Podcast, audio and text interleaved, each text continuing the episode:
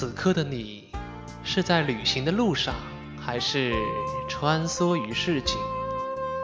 时间带走了霓虹的斑斓和海风的味道。记录生活，发现美好，以图会友，谈天说地。相约每周末，空中照相馆摄影电台，摄影人的精神咖啡厅。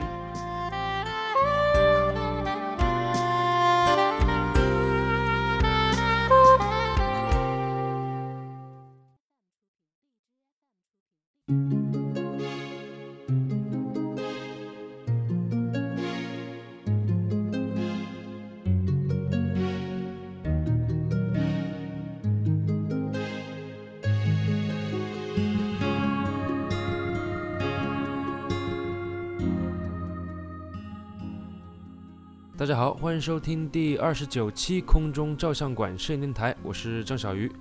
那本期节目呢，与以往有所不同，因为这个君君和洋洋，呃，很不巧，这礼拜都有事情，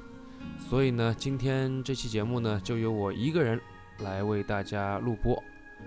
呃，已经到了七月份啊，这个天气是一天比一天热，我看到网上。很搞笑的是，连非洲的朋友来到中国，有的被晒得更黑了，有的说是中暑了，都说要回到非洲去避暑。呃，确实，这个炎热的夏天啊，容易让人觉得焦虑，或者说不安。那本期这个新闻晚知道呢，我们就要说到一个让人也是比较焦虑的一个事情。就是尼康呢又出这个快门的事情了啊！之前我们记得第六百的一个掉渣门啊，照片拍的时候呢会出现黑色的点啊，其实是一开始人家以为是这个感光元件上的不干净或者镜头里的灰尘，但最后呃查明是它的快门组件容易掉出这些碎屑啊，就叫掉渣门。呃，最后你一开始尼康也是很很强硬啊，这个小日本是吧？呃，后来好像是这个中国的这个三幺五这个节目，然后是消协介入了以后，尼康才开始呃在中国开始有这个召回还有维修的一些动作，呃，同时也促使了这个。第六幺零这一款，呃，入门级全幅单反的诞生，呃，时过应该没有多少年吧。这个第七五零现在的快门又有问题，呃，据尼康自己它的这个官方报道呢，因为它的这个快门啊，可以发生这种暗角现象，呃，也可能会无法正常工作，所以他们说。这个很重要啊，这个我们可能听众得，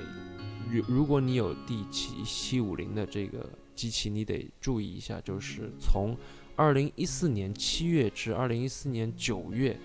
以及二零一五年七月至二零一六年九月生产的部分相机，也出现这种现象，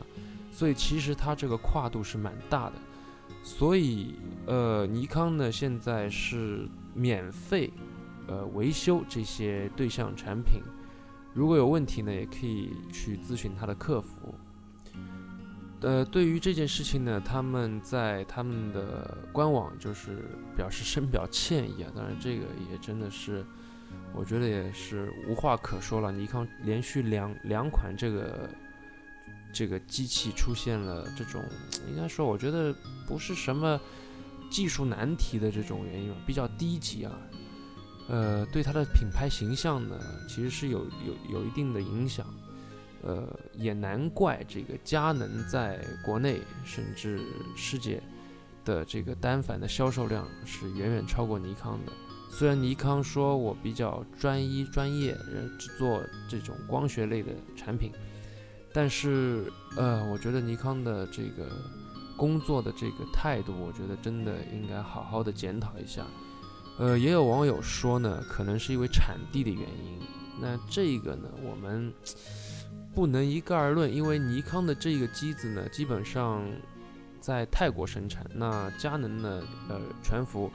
入门，无论是这个顶级全幅还是入门全幅，都是日本生产。所以有人说，会不会是因为产地的原因？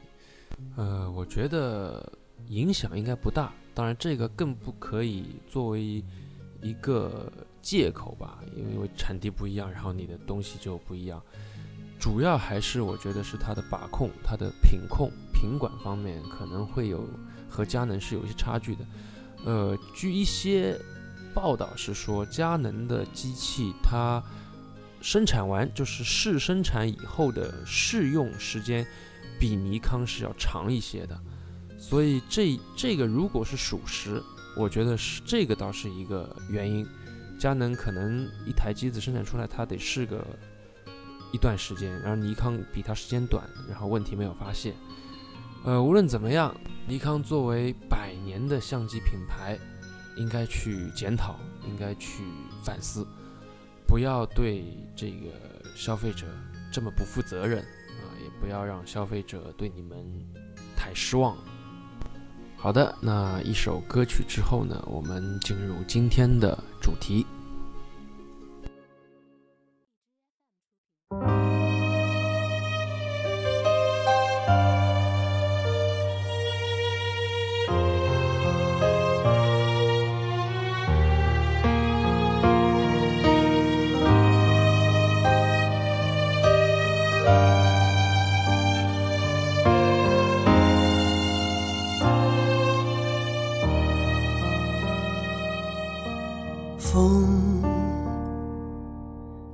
照相馆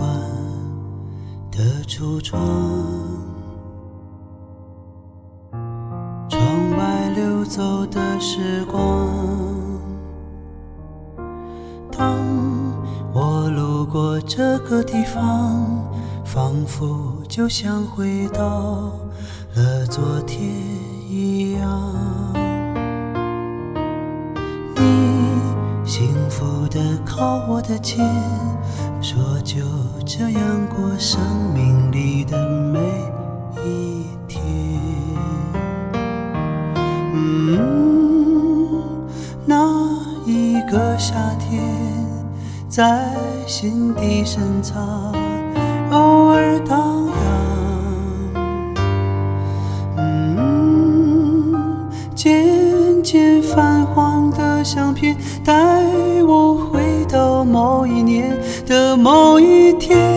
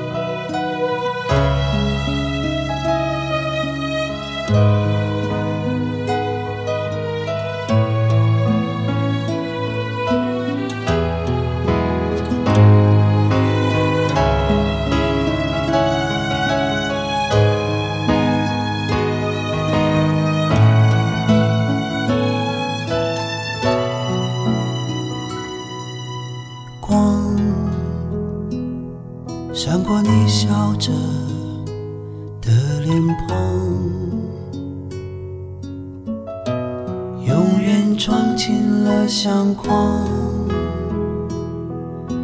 这首歌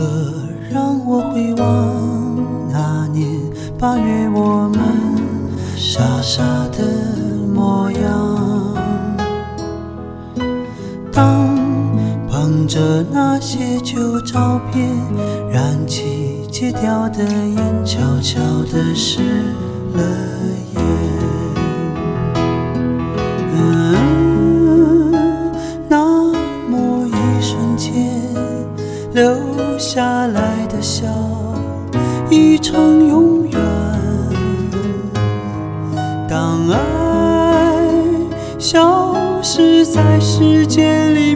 相片永远把你留在我身边啊那么一瞬间留下来的笑已成永远当爱消失在时间里面相片永远把你留在我身